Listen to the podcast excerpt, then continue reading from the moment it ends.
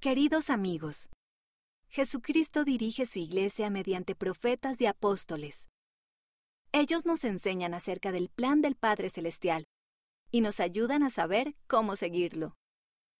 Pueden leer el relato de la página 4 para aprender más acerca de cómo Dios habla a sus profetas. También pueden ir a la página 24 para saber cómo está organizada la iglesia. El amigo. Postdata. Escríbanos y cuéntenos cómo siguen al profeta. Miren cómo pueden hacerlo en la cubierta posterior.